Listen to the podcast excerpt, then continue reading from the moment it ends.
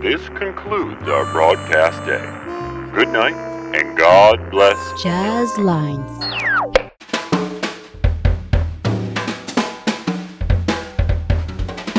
Wagon Jazz. Une émission d'interview par Georges Tonlabriquet.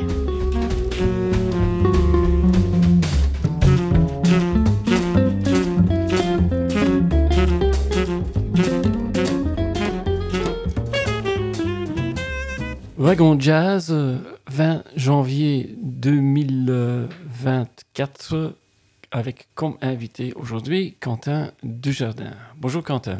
Bonjour Georges. Voilà, il y a une actualité, euh, il y a un nouveau disque euh, que vous avez fait avec euh, Olivier Carurio. Euh, Est-ce que je peux dire que vous ne changez on, ou on ne change pas une équipe gagnante? Parce que vous avez déjà joué avec lui et enregistré sur Aqua Session numéro 2 Oui, ben, Olivier, on se connaît depuis 2015. Euh, ça va bientôt faire 10 ans. On avait enregistré un premier album ensemble avec Richard Bonnat, Manu Katché et Yvan Paduard. C'était un disque qu'on avait fait avec Yvan qui s'appelait Catharsis. Et j'avais eu l'occasion à, à ce moment-là de, découvrir son talent de, de mélodiste. Euh, et il a un son incroyable à l'harmonica. Il est d'une clarté dans les interprétations. Puis le contact passait bien. Euh, c'est quelqu'un d'assez doux, assez simple. C'est un artiste qui nous vient de l'île de la Réunion. Et donc il a ce tempérament euh, un peu ralenti, un peu ralentendo, qui raconte un peu cette, euh, cette vie euh, insulaire qui fait du bien à côtoyer.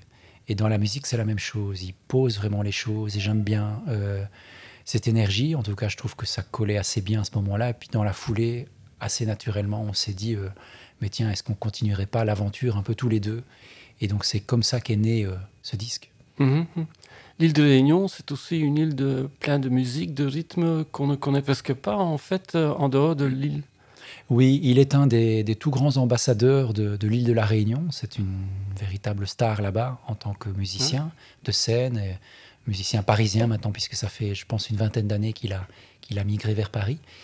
Et puis il y a des gens comme Daniel Waro, Oui, euh, qui sont des musiciens incroyables, euh, des grands ambassadeurs du Maloya, qui est un des grands, grands euh, mondes de la musique traditionnelle, on va dire, d'une des musiques disponibles là-bas sur place, qui est encore très vivante.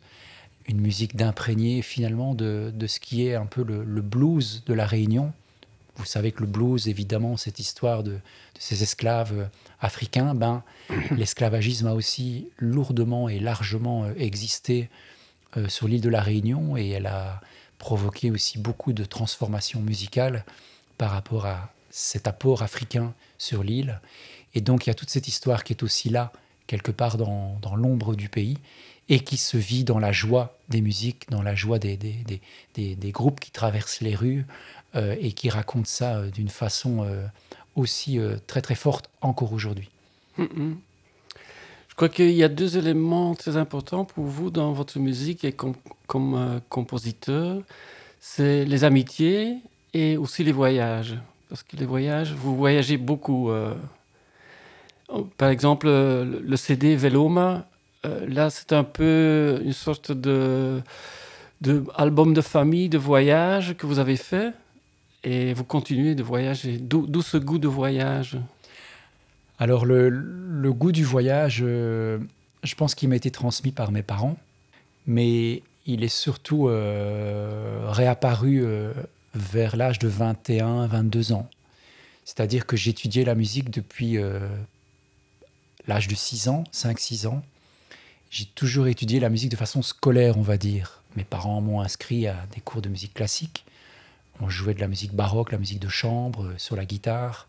On avait des ensembles de guitare, j'avais de l'harmonie classique. Je jouais de l'orgue classique aussi. Toute une série de cours dans la musique classique. Et puis à un moment donné, j'ai, rencontré le monde du jazz et j'ai plongé pendant une décennie dans le jazz. Et finalement, après avoir euh, euh, obtenu un diplôme de master au Koninklijk Conservatorium van Brussel, comme on disait au Kleinzavel, il me manquait profondément quelque chose, c'est-à-dire l'idée que finalement la, musique n'est peut-être pas uniquement un domaine que l'on peut absorber ou apprendre par le côté euh, maître-élève, euh, par le côté scolarisant, scolarisé, mais peut-être par le côté vécu. Euh, on vivait beaucoup la musique dans la famille, mais j'avais jamais été dans la rue rencontrer la musique. Sur la dernière année de mon conservatoire, il y a un, un ami musicien qui m'a donné un disque de flamenco. J'ai absolument rien compris à ce disque, rythmiquement parlant. Mm. Je comprenais pas ce qui se passait. Je suis allé voir quelques spectacles et je me suis dit mais c'est incroyable parce que j'ai fait des années d'études où on nous expliquait euh, toute une série de, de, de rythmiques aussi dans les cours de rythme les phénomènes d'asymétrie qui étaient déjà très présents avec des groupes comme Akamoun qui avaient inauguré tout ça dans les années 90. Et tout à coup, je me retrouvais devant une compréhension complètement perdue, devant des arrêts euh, brutaux, je dirais, dans, dans, le flamenco, avec ce danseur qui s'exprime, et j'étais fasciné. Et là, j'ai fait un vrai retour en arrière, et je me suis dit, il y a peut-être un problème dans la manière dont j'ai appris, qui est que j'ai peut-être pas été vraiment dans le ressenti vécu de la musique ou dans l'apprentissage par le ressenti, par l'intuition. On m'a toujours dit, voilà, tu vas étudier telle chose dans l'harmonie, ça s'étudie, tu peux jouer telle gamme, tu peux jouer tel arpège, tu peux étudier tel rythme, tu peux le pratiquer comme ça, tu peux étudier tel voicing sur le piano, le relater à la guitare de telle manière, mais jamais on m'avait dit, euh, écoute et essaye de jouer quelque chose. Et donc je me suis dit qu'il était peut-être temps de, de mettre un halte là à la scolarité musicale pour aller dans la rue. Et donc à 22 ans, je suis arrivé à Séville et ça a été le début d'une aventure qui a duré euh, sept ans de voyage non-stop entre euh, l'Andalousie, le Maroc, euh, les paysages berbères, les montagnes de l'Atlas, les musiques arabo-andalouses, le quart de ton, puis les musiques maliennes, incroyable énergie du blues, les musiques malgaches, qui sont pas très éloignées de la Réunion, par l'île, les musiques de l'Amérique latine aussi, où je suis reparti sur les, traces du compositeur classique euh, indigène qui s'appelle Augustin Barrios Mangoré, qui était un, Guarani, un indigène sorti de la forêt qui jouait la guitare comme un dieu. Et donc c'était notamment incompréhensible de, de se dire comment joue-t-il, comment se fait-il qu'en jouant dans la forêt, il est composé des œuvres classiques qui sont connues par le monde. Donc voilà, j'ai cherché à rencontrer les musiciens d'une autre façon. Et ça m'a complètement transformé mentalement par rapport à l'étude de mon instrument, mais aussi surtout euh, dans le ressenti de la musique et dans la manière de partager la musique et dans la manière de transmettre ce son. Euh, vous savez, quand vous êtes dans la rue avec une guitare, ben, vous ne pouvez pas être timide. J'étais assez réservé en fait quand j'étais dans ce conservatoire, très impressionnant, très impressionné par les, par les artistes qui y étaient, par les professeurs. Et j'étais quelqu'un d'assez réservé, assez studieux. Mais là, la rue vous oblige à, à, vous transformer. Et donc, vous êtes obligé de mettre votre esprit et votre corps dans, dans le sentiment d'aller vers les autres.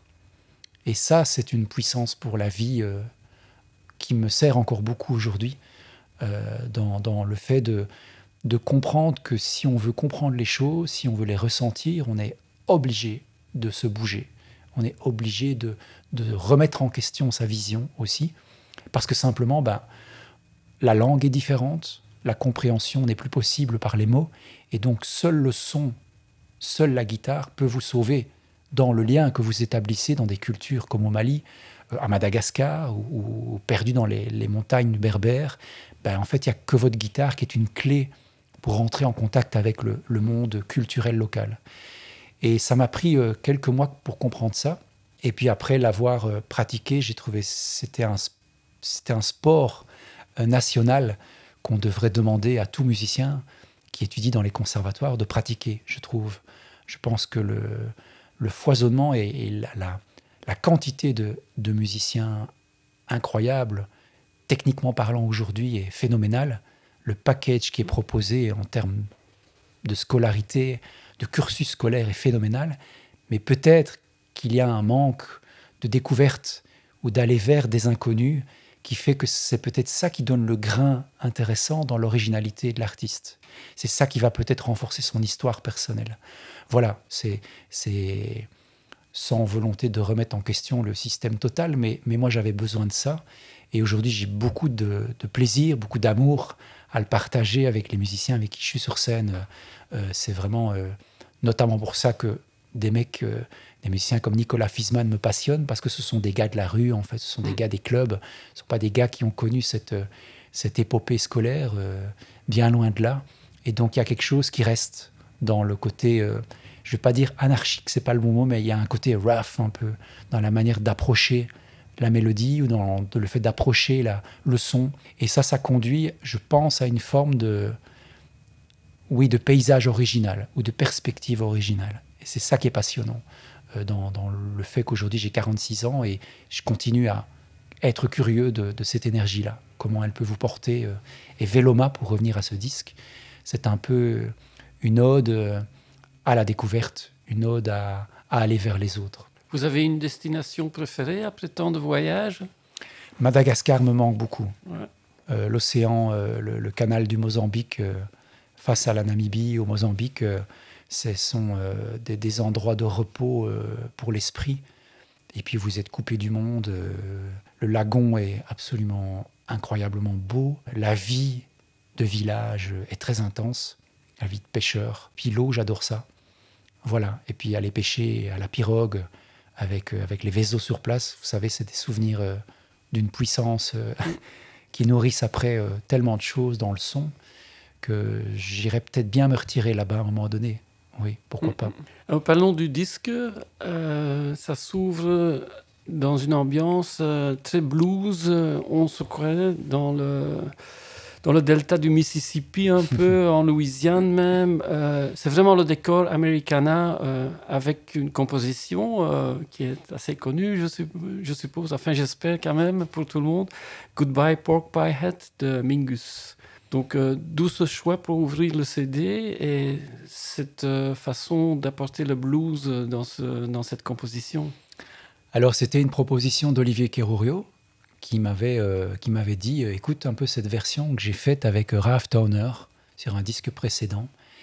Et avec Ralph, il y avait une version, je vais dire, assez harmonique, intéressante, harmoniquement qui bougeait pas mal bien, avec l'énergie qu'on connaît de Ralph. Et sur sa guitare, 12 cordes, je pense qu'il le joue.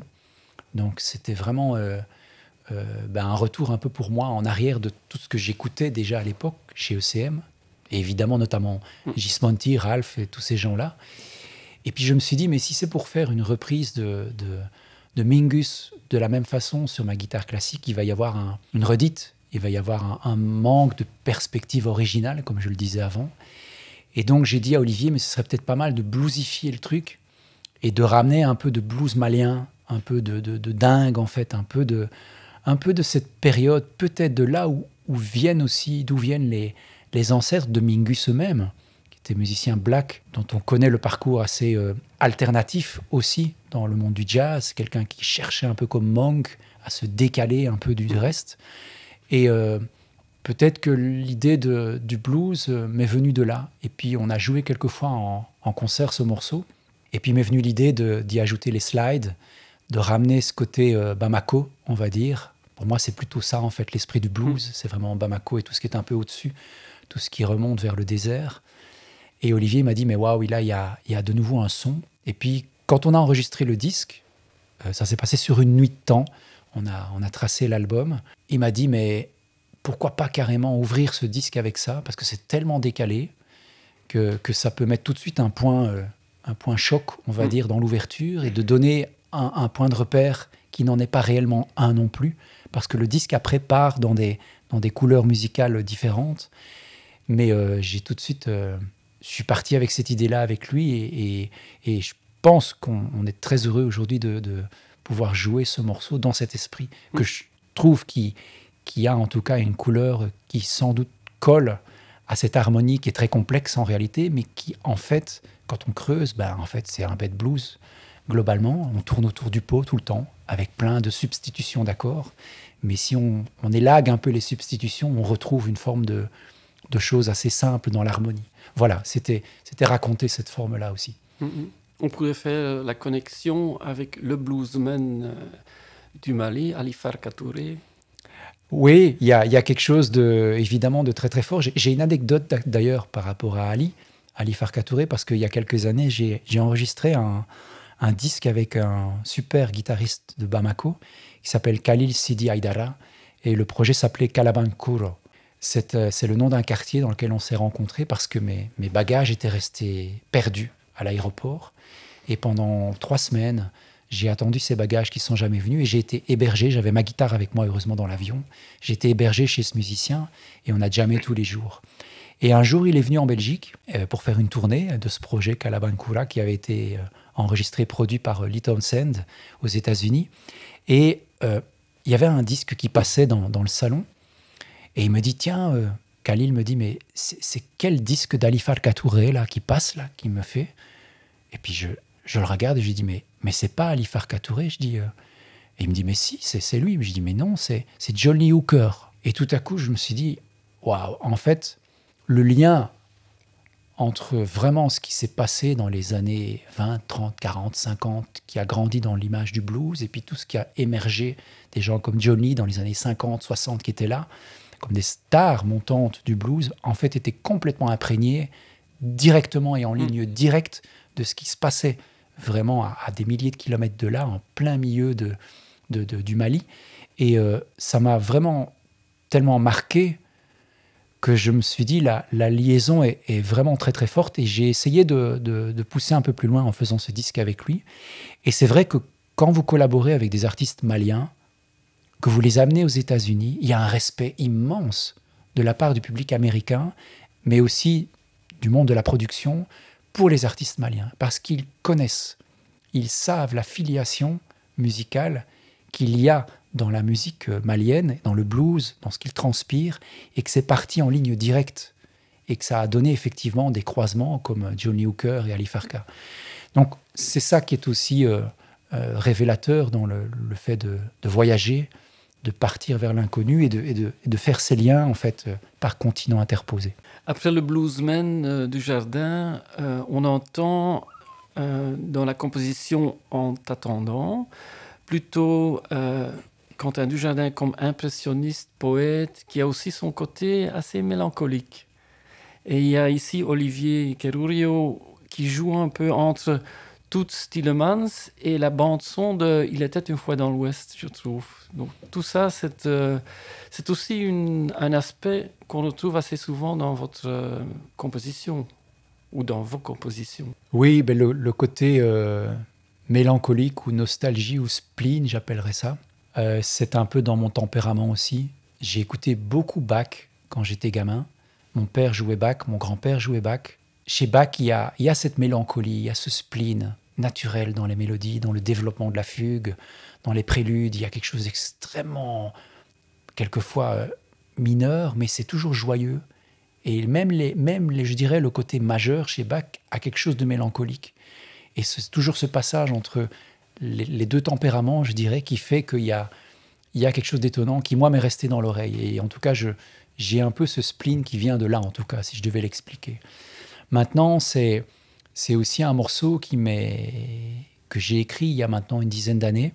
Et euh, je l'ai écrit en, en, pensant beaucoup à un morceau en particulier, qui était la bande-son de Jean de Florette, enregistré par Jean-Claude Petit, grand arrangeur français, immense arrangeur de cordes, d'orchestre, musique de film français des années, je dirais 80-90. Et évidemment, cette musique interprétée par toutes, qui a fait le carton qu'on connaît avec notamment Monsieur mhm. Depardieu. Et dans la foulée, euh, quand j'ai écrit ce morceau, je ne sais pas pourquoi, je me suis dit, mais tiens, c'est incroyable, ça, ça sonne comme cette bande son.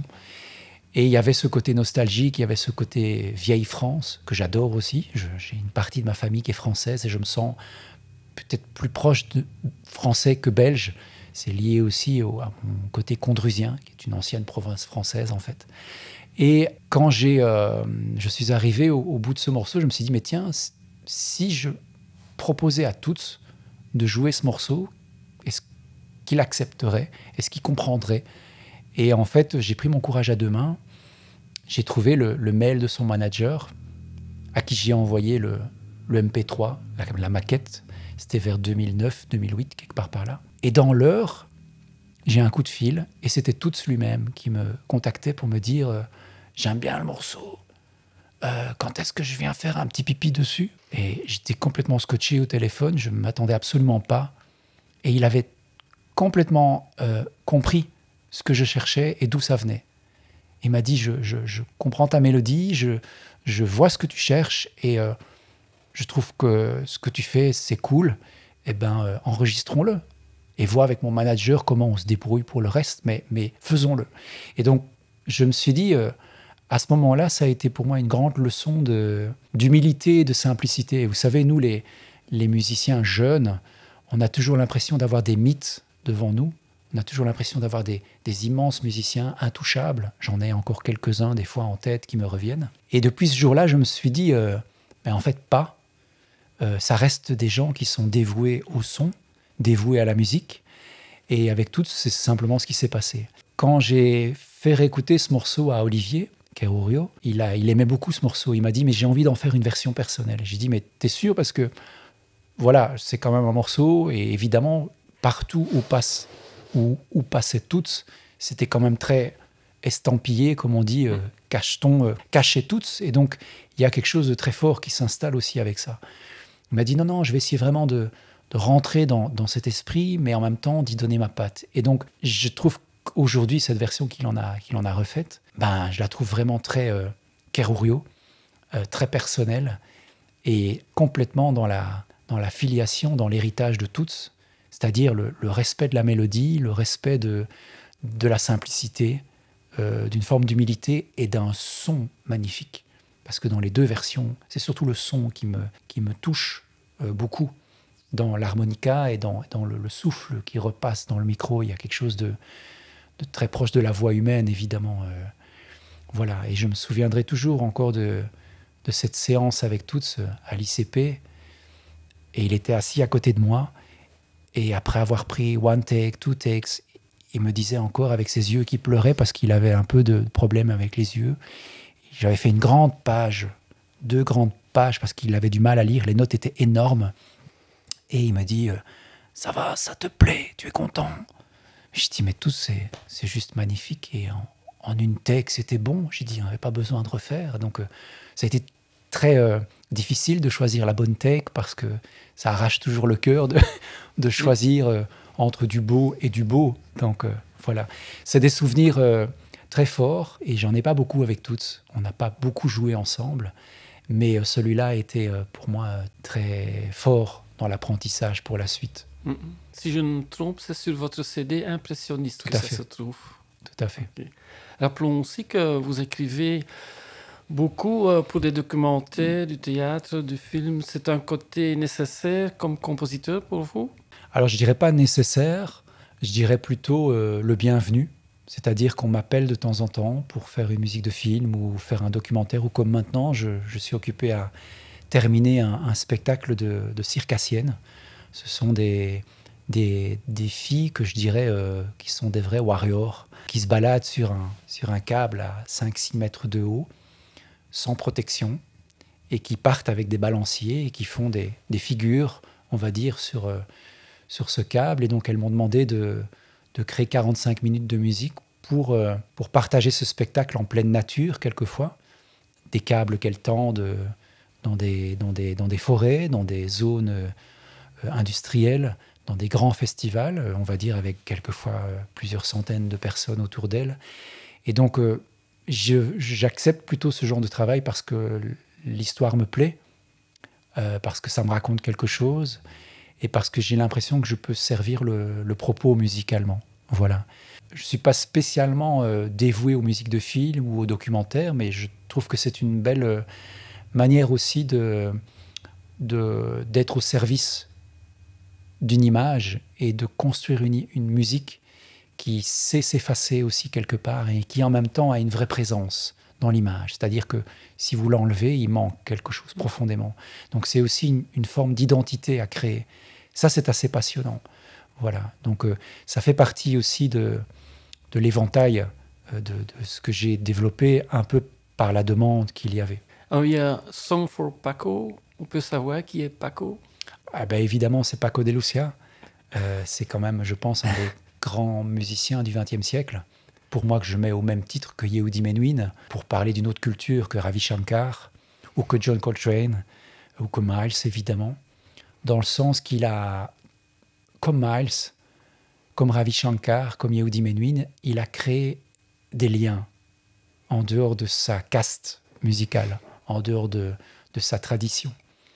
Et euh, c'est pour ça que je le, je le mets un peu euh, au panthéon des artistes euh, les plus intéressants, parce qu'ils ont réussi à assouvir leur curiosité.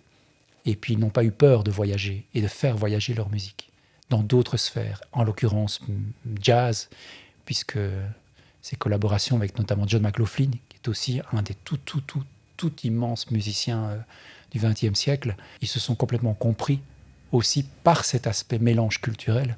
Et John est quelqu'un qui, qui a vécu tellement de cultures différentes, musicales, le jazz et puis bien au-delà, le jazz rock, euh, les musiques indiennes, euh, Shakti, c'est vraiment des, des, expériences musicales phénoménales.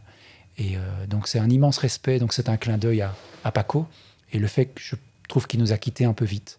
Il y a aussi euh, le titre suivant, c'est Serendipity, donc le titre du CD qui a été composé par Olivier. Euh, c'est un titre très philosophique, évidemment. C'est ou le destin ou la chance. Qu'est-ce qui est le plus important Dans quel aspect est-ce que vous croyez? Les deux. Je pense que on peut pas parler de, de malchance ou de chance ou de hasard pur. J'y crois pas. Je pense qu'il y a un mélange de croisement qui est dans l'air, des possibilités qui sont aussi neurologiques, que nous pouvons créer dans nos cerveaux des, liaisons, on peut créer des, connexions qui fait qu'on est capable par notre propre courage, par notre propre curiosité, d'envisager des connexions. Et souvent, quand vous prenez le risque, la vie vous offre cette générosité de vous dire, ben, tu vois, finalement, tu pouvais franchir le mur, finalement tu pouvais le faire. Finalement tu pouvais découvrir derrière le mur une chose totalement inconnue et qui était même encore plus forte que ce que tu imaginais. C'est ce voyage et en même temps la sérendipité, on dit en français, c'est un mot très récent. Serendipity, ça existait, je pense, de façon euh, anglophone bien avant le français, mais c'est le fait de, de faire des découvertes par le hasard de la vie. C'est-à-dire que vous savez, comme quelquefois un, scientifique euh, un musicien peut travailler, travailler pendant des heures pour arriver à comprendre l'harmonie ou comprendre euh, un mouvement de voix ou comprendre un chromatisme ou, rythmiquement il, ne sent pas un rythme, etc. ou il, ne s'intègre pas ou se sent pas à l'aise avec telle chose. Et puis tout à coup, en une fois dans la vie, vous allez peut-être aller voir un concert, tout à coup le, le franc tombe et vous comprenez en fait le sentiment rythmique par l'intuition. Vous le comprenez par une évidence de la vie qui vous est offerte devant vous. Et ça, c'est la sérendipité. C'est le fait que c'est le, heureux hasard de la vie qui vous met devant cette évidence que vous avez cherchée pendant tant d'années, ou tant de, de réflexions à travers les hommes et les femmes que vous croisez, et vous cherchez votre chemin, et puis il y a des moments où les choses sont totalement évidentes, et puis des moments pendant des semaines, des mois, vous avez l'impression de patauger dans une forme de chaos qui n'est pas clair, eh bien la sérendipité, c'est ce qui vous permet de d'éclipser la connaissance. Voilà, c'est peut-être ce que Einstein a découvert euh, aussi dans la relativité. Hmm. C'est aussi où ça fait partie de ce que vous disiez là tantôt, rester curieux dans la vie. Oui, c'est, c'est, je crois, euh, un des grands secrets. Euh, curieux, ouvert, passionné et courageux. Je dis souvent courageux parce que quelquefois, euh, c'est peut-être ce qui peut nous manquer, alors qu'en fait, on est proche du but, mais on a l'impression que on patauge, on a l'impression qu'on ne parvient pas à y aller. Ben en fait, il faut peut-être y aller avec encore un peu plus de courage, encore un peu plus de force, et la vie et l'intuition euh, vous remet sur le chemin et, rééclaircit le tout. Voilà, je dirais que ça, c'est c'est aussi un travail, euh, comment dirais-je, mental euh, peut-être de méditation aussi. Et quand vous êtes dans la rue, que vous partez dans une destination où vous ne connaissez personne, ben en fait, euh, votre courage est à l'épreuve. Vous n'avez plus votre famille, vous n'avez plus votre caste autour de vous pour vous rassurer. Donc vous êtes obligé d'être courageux avec vous-même. C'est pas une question de langue, c'est pas une question de mots, c'est une question d'énergie, c'est une question d'intuition et de courage. Et connaître soi-même? C'est ce qui va dans la foulée. On comprend mieux ses faiblesses, on comprend mieux euh, ses failles, on comprend mieux les trous, là où il y a peut-être plus de nécessité de mettre son pied. On va peut-être un peu plus vite à l'essentiel, une forme de lucidité aussi. Je pense que c'est ce qui m'a le plus impressionné. Quand vous ne comprenez plus la langue, quand vous ne comprenez plus les codes d'une culture, mais que la musique vous met quand même en lien avec cette culture, vous avez en fait une espèce de lucidité qui, qui est provoquée par le fait que la langue est effacée, les codes culturels sont effacés, vous ne les comprenez pas, mais vous êtes quand même en lien avec les gens. Donc c'est comme si vous n'aviez pas à porter un poids sur vous, c'est comme si vous étiez totalement un oiseau qui se balade dans cet espace et que vous pouvez y aller avec le son et vous mettre en lien avec le son. Ça m'a, souvent euh, très très fort impressionné les retours après plusieurs mois de voyage, les retours en Belgique. Et euh, souvent, euh, le, sentiment que j'avais le, plus prégnant qui me revenait, c'était le fait que je, je gardais cette énergie-là avec moi et que quand j'allais vers les gens, ce n'était plus forcément comme dans notre culture capitaliste occidentale, on va souvent vers les gens parce qu'on attend quelque chose d'eux, parce qu'il y a un intérêt commun. Je suis là aujourd'hui parce que on se rend compte, parce qu'il y a un intérêt à ce que je vienne pour faire la promotion d'un disque. Vous avez intérêt à nourrir votre podcast et donc notre relation est basée sur un intérêt commun que nous avons. Quand vous voyagez, ce phénomène est totalement disparu du paysage. Il est effacé en permanence. Chaque jour que vous vous levez, il n'existe pas. Vous ne connaissez personne, vous n'avez aucun intérêt si ce n'est de jouer de la musique dans le lieu où vous vous trouvez. Et tout ce, pourquoi vous vous levez le matin, c'est rencontrer l'autre. Peu importe qui il est puisque vous ne le connaissez pas. Vous n'avez pas de lien avec lui. Vous devez établir un lien. Eh bien, ce sentiment-là, quand vous le pratiquez, pratiquez, pratiquez quotidiennement pendant plusieurs mois dans un espace inconnu, et que vous le ramenez tout à coup ce sentiment dans votre culture occidentale, c'est un immense choc. Et voilà, c'est aussi ça qui me rend un peu, peut-être euh, des fois un peu, un peu limitant euh, quand, vous êtes, quand vous êtes de retour dans votre culture. On a l'impression qu'on fonctionne par intérêt, on a l'impression qu'on fonctionne par construction capitaliste, compilatoire, une compilation d'intérêts qui doivent se mettre entre les êtres pour pouvoir tous avancer et tous survivre. Voilà, c'est le, mystère du voyage c'est la magie du voyage. Hum, hum, hum, Alors justement, le voyage, il y a un titre presque inévitable, c'est Madagascar. Oui, ben oui. Mada, c'est incroyable. C'est vraiment exactement ce que je viens d'exprimer. Euh, c'est l'aventure totale. C'est un pays incroyable. Oui, bien sûr, le pays est très pauvre, les gens sont très pauvres, mais quel sentiment de paix, quel sentiment d'être en dehors du monde, quel paysage de, de dingue, quelle beauté, et puis quelle culture musicale, avec S au pluriel, c'est énorme, c'est énorme. Et puis surtout, euh, la, relation entre la musique et les ancêtres, on le sent. Vous savez, quand, quand ils jouent là-bas, quand ils décident de jouer, la première chose qu'ils font, bah, le rhum est un, évidemment l'alcool national, mais ils remplissent un petit verre de rhum et ils le jettent au mur dans la maison simplement pour signifier que ce qu'ils vont faire, c'est-à-dire jouer, pratiquer le son, ils remercient d'abord les ancêtres pour ce qu'ils leur ont légué, mais ils vont rentrer en connexion avec eux. Et donc, cette symbolique, imaginez-vous si, chez vous, vous preniez votre tasse de café ou, ou votre verre de bière et votre Orval ou votre Westmal, vous la tapez contre le mur avant de jouer la répétition. Ben, c'est aussi ça, en fait, d'où nous venons c'est aussi euh, reconnaître que nous recevons en héritage beaucoup de choses et nous y sommes liés par la filiation et par l'histoire. Euh, et le son, c'est quelque chose qui se balade en permanence, qui est dans l'air. Dès que vous jouez une corde, c'est là dans l'air, et ça le reste, ça va continuer à voyager, le son continue à voyager, il ne s'éteint pas. Donc nous sommes entourés, entourés de sons. Il y a aussi un invité de marque sur le CD, c'est David Links. D'où le choix de David euh, pour une chanson que, dont lui, il a écrit les paroles, si je me trompe. Oui, tout à fait. David a écrit sur euh, cette musique que j'ai écrite, qui s'appelle Shy Away, qu'il a baptisée comme ça. David, ben, on se connaît du conservatoire, quand même une génération au-dessus de moi, on va dire. Euh, et quand j'ai écrit ce morceau, je l'ai fait écouter Olivier, j'ai dit, mais j'ai plus l'impression que c'est une chanson qu'un morceau vraiment instrumental et j'avais peut-être envie de, d'imaginer de, produire le titre un peu différemment. Et puis je cherchais une voix.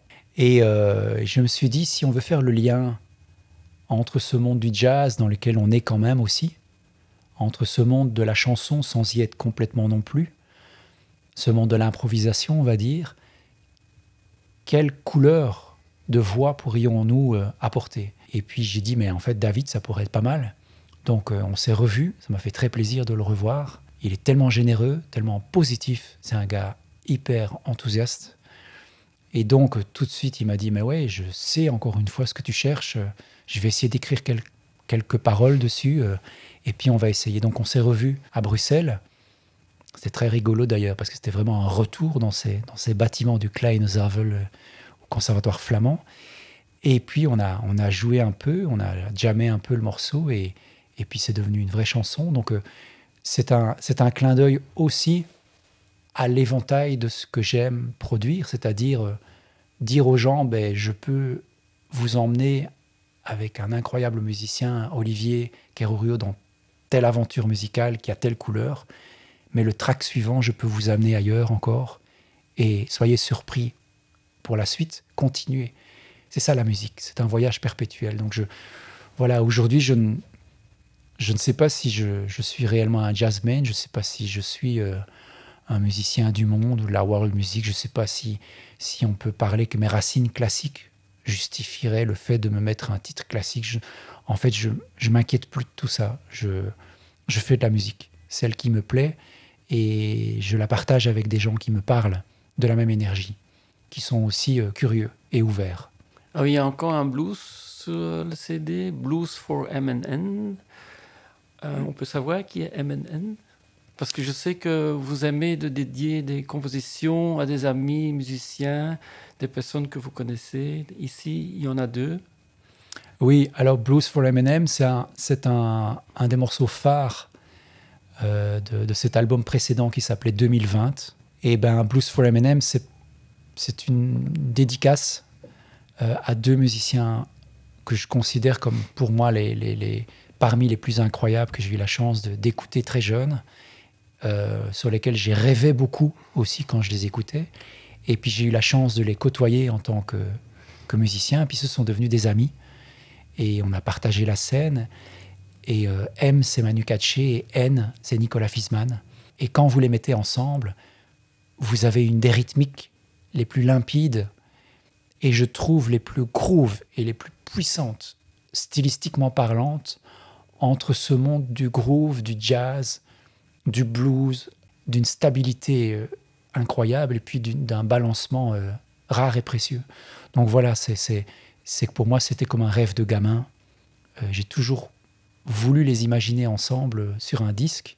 Et plutôt que de, de les écouter sur le disque d'une star, je me suis dit, ben, prenons-les sur mon propre disque, faisons-en un joli morceau. Donc Blues for Eminem, c'est un, c'est un clin d'œil encore une fois d'une version différente avec Olivier, qui joue ça de main de maître, parce que le blues aussi, c'est, sa culture.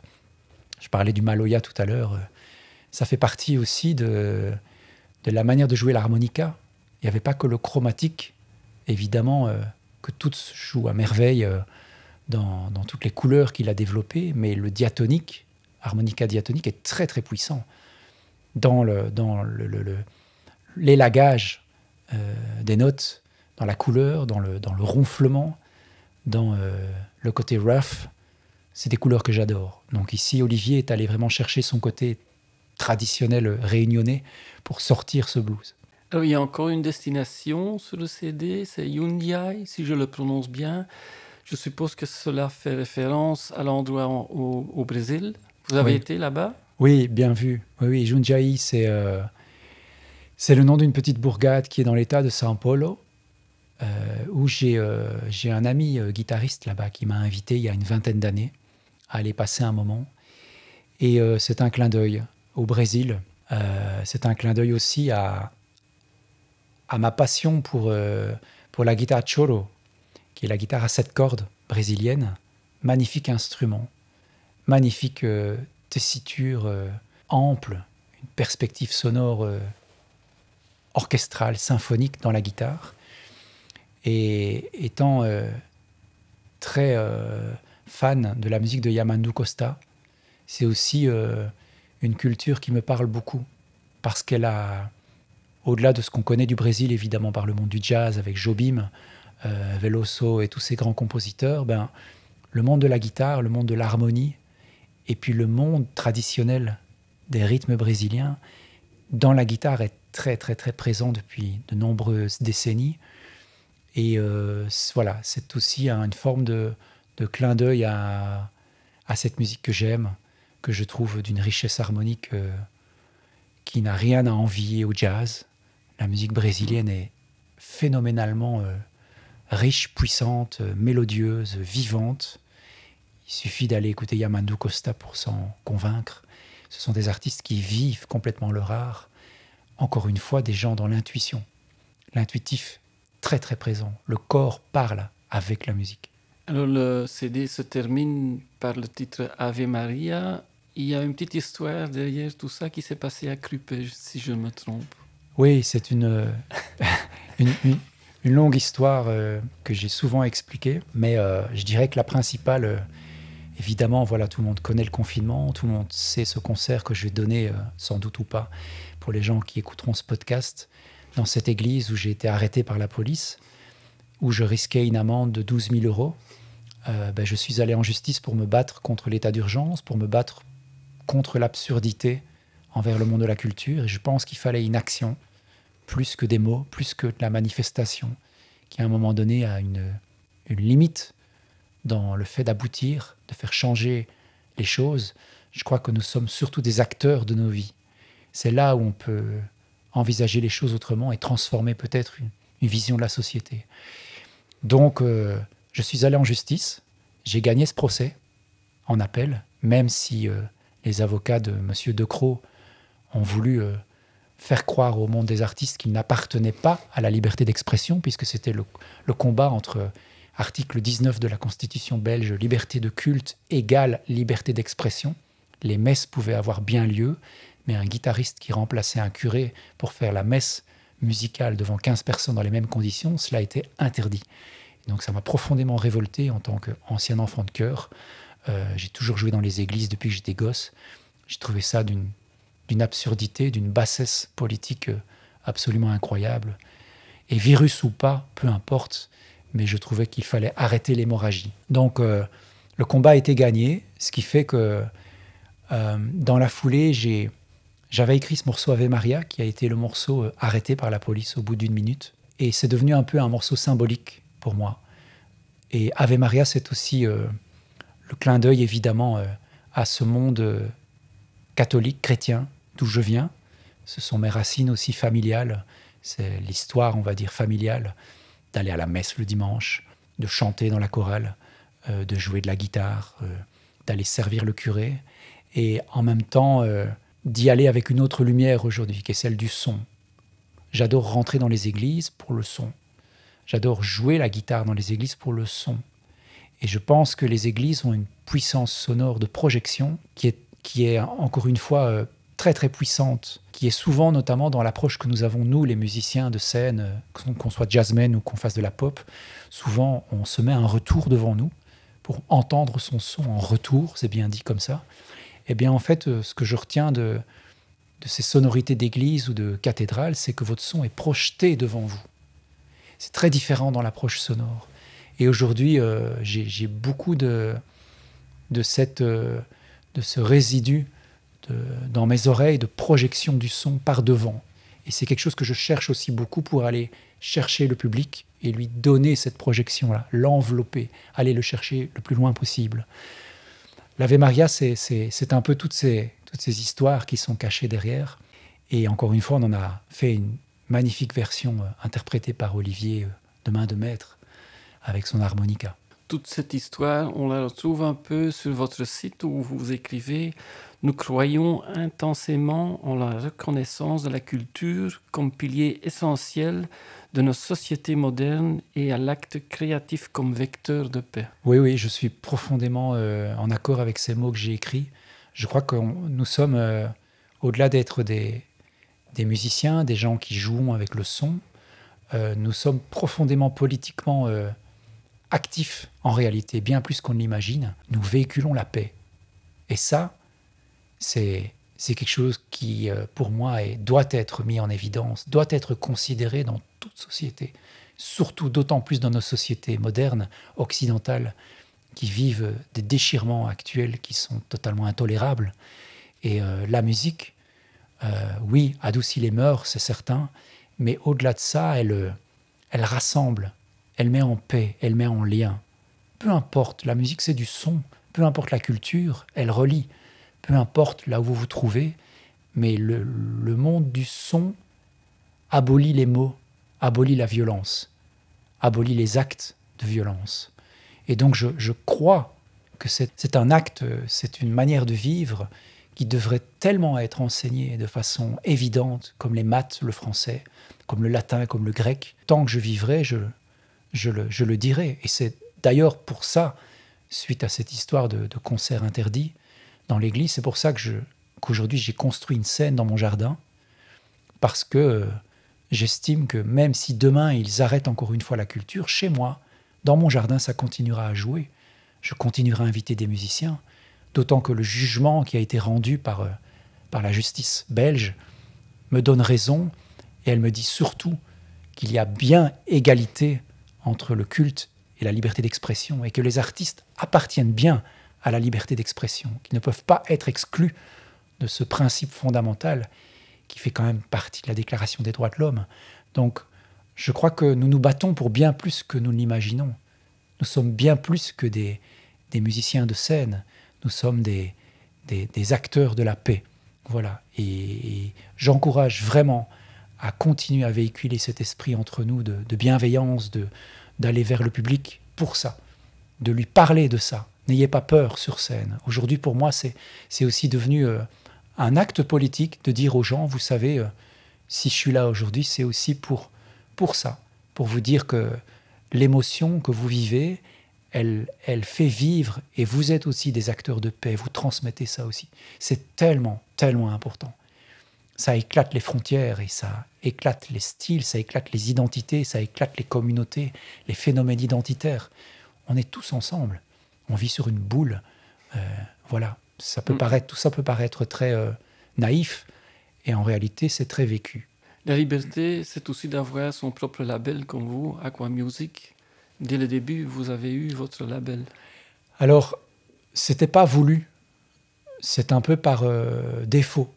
C'est-à-dire qu'au début, euh, quand je dis au début, c'était il y a 25 ans, ben, j'envoyais des, maquettes, comme tout jeune musicien. J'espérais qu'on me passe un coup de fil. J'espérais qu'on me, dise euh, c'est super ce que tu fais, on va vraiment t'aider à faire quelque chose. Et donc j'envoyais dans je ne sais combien de labels.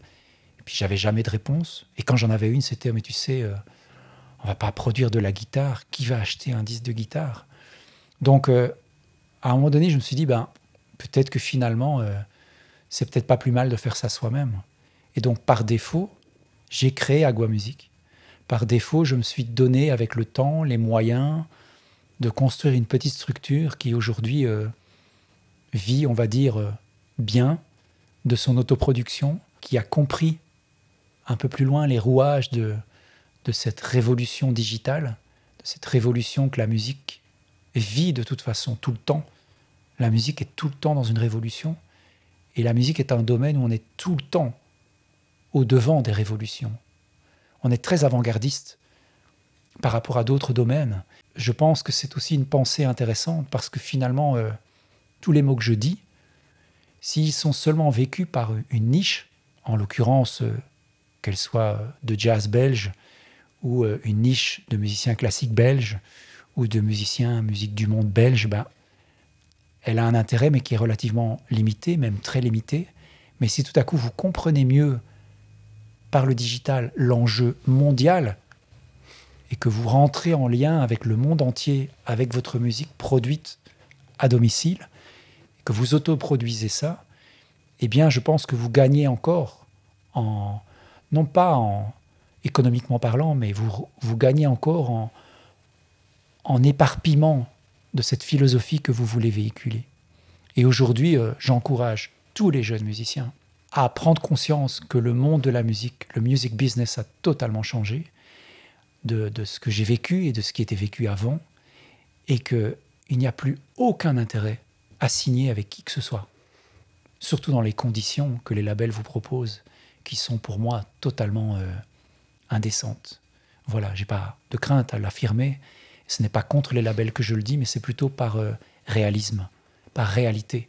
Aujourd'hui, vous n'avez plus à concéder 50% soi-disant à des droits d'édition. C'est totalement euh, inutile. Aujourd'hui, vous pouvez vendre à 100% votre musique, la diffuser sur les réseaux sociaux, la diffuser sur les, sur les plateformes. Vous pouvez vendre des disques en étant patient et en travaillant beaucoup. Vous pouvez vendre des disques jusqu'aux États-Unis, au Japon, en étant chez vous, en Belgique, devant un écran. Vous pouvez rentrer en lien avec des gens qui apprécient votre musique, qui la découvrent. Vous pouvez rentrer dans des playlists. Et donc tous ces phénomènes-là sont aussi très intéressants à observer, très intéressants à comprendre.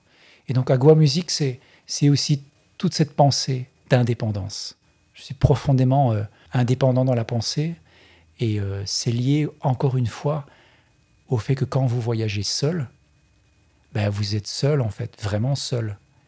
Eh bien le sentiment d'indépendance, il est, il est très puissant. Si vous voulez euh, rendre un tout petit peu pérenne votre musique, la voir survivre pour les années qui viennent, je pense que c'est l'unique chemin possible. Voilà. Obtenir et gagner des outils pour mieux comprendre tous ces phénomènes-là. Et c'est ce que malheureusement euh, les conservatoires, là où j'ai étudié, euh, n'ont pas encore bien compris l'importance d'offrir ces outils-là aussi aux jeunes musiciens, de leur faire comprendre comment vendre un peu leur musique, un peu mieux? Qu'est-ce que c'est qu'un contrat? Un contrat de publishing, un contrat de session? Qu'est-ce que c'est que du droit d'auteur? Qu'est-ce que c'est que sa gestion? Le music business aux États-Unis existe depuis des années. Pourquoi est-ce que chez nous c'est encore un truc de tabou euh, euh, Voilà, donc euh, je, je n'enseigne pas dans les conservatoires. Si on me le demandait, je pense que j'aborderais ces questions-là de façon assez claire. Tout cela est résumé en fait sur votre site avec le lien artiste 360 degrés. Oui, à un moment donné, en fait, c'est parce que j'ai j'ai rencontré beaucoup de musiciens autour de moi euh, qui me disaient mais comment tu fais Quentin euh, pour sortir des disques et puis tout a l'air de rouler pour toi et tout ça. je dis ben non, je travaille beaucoup, euh, je travaille énormément pour, et des fois c'est très très loin d'être gagné, c'est très difficile de vendre des disques, encore plus aujourd'hui. Mais je m'accroche, mais j'essaye de m'outiller, j'essaye de comprendre comment ça se passe, j'essaye de comprendre euh, qu'est-ce que c'est que de vendre une bande son, comment récupérer euh, des droits de synchronisation, comment euh, répondre finalement à, une vraie demande de, compréhension du music business et en même temps de rester humain dans la démarche émotionnelle que revêt le fait d'être musicien. Et donc, à force d'avoir des demandes, j'ai dit, mais il faut qu'absolument que je mette au point une forme de d'aide aux artistes en direct par quelqu'un qui, vit ça au quotidien et qui essaye de comprendre un peu tous ces phénomènes-là. Et donc l'artiste 360, ben, il s'est né de ça, en fait, de, de cette expérience d'être un peu esselé, de jamais avoir rencontré un label qui voulait investir ou un producteur. Et donc vous faites les choses par vous-même. Et donc vous partagez cette information. Euh, aujourd'hui, et je le fais régulièrement avec des jeunes musiciens, ça peut même être des managers qui viennent me trouver, des producteurs, j'ai eu ça aussi, qui veulent mieux comprendre comment euh, établir une relation entre les artistes qu'ils défendent et comment euh, pérenniser euh, leur démarche à long terme, comment monnayer, monétiser leur œuvre, leur catalogue, comment les aider à survivre dans cette jungle, dans la multiplicité des, des, retours, on va dire, économiques, puisque aujourd'hui tout est segmenté, on va dire. et c'est un des, un des grands euh, phénomènes nouveaux, c'est la segmentation de tous ces revenus potentiels. Et donc c'est très compliqué à gérer. Mais quand vous avez une seule vision qui rassemble tout, c'est beaucoup plus simple et c'est beaucoup plus pérenne à long terme. Donc voilà, le, 360 degrés, c'est quelque chose qui existe pour moi depuis, ça fait maintenant 15 ans que je, parle de ça gentiment quand les gens me posent la question. Et donc euh, régulièrement, j'aide des gens à se structurer. Alors pour encore mieux comprendre l'artiste Quentin Dujardin, il faut vous voir en concert évidemment. Il y a deux concerts dans le futur immédiat. C'est le 27 janvier au Baixo, ici à Bruxelles, et le 16 février au Théâtre Marny, aussi à Bruxelles, tout près de la Flagey. Et puis il y a quand même Scherpenheuvel, gemeenschapscentrum Den Egger, le 17 mars. Je suppose que vous allez présenter votre CD Alors oui, euh, le, 16 février au Théâtre Marny, ce sera euh, la présentation de l'album Serendipity avec Olivier Kerourio. Donc euh, là, ce sera un grand plaisir de retrouver le Théâtre Marny, qui fait tellement pour les musiciens belges, qui est terriblement Joël avec son équipe, qui ont une véritable énergie à porter justement tout ce que nous créons. Donc je les remercie beaucoup pour leur accueil. Et puis avant ça, je serai en concert solo au Baixou, qui est ce nouveau club très porté sur les musiques brésiliennes, mm. très porté sur, euh, sur cette vibration euh, acoustique. Euh, Martine m'accueillera pour un concert en solo où je jouerai vraiment principalement l'album 2020, qui était l'album précédent, en version solo, où je joue beaucoup avec le Loop Station, le looper, où j'essaie de, aussi d'amener cette couleur symphonique de la guitare. Et ça, ça se passera le 27 effectivement de ce mois-ci. Et puis franchement, jetez-vous sur ce club parce qu'il y a tellement d'activités. C'est aussi euh, une dame qui se bat mm. pour faire exister euh, d'autres musiques, d'autres couleurs. Ça vaut la peine de découvrir ce lieu terriblement vivant. Voilà, je crois que tout le monde maintenant sait ce qu'il faut faire, c'est d'acheter le disque et de venir au concert. Je vous remercie beaucoup pour cette visite, Quentin, et je vous souhaite encore beaucoup de succès, évidemment, avec votre musique. Merci beaucoup Georges. À très bientôt.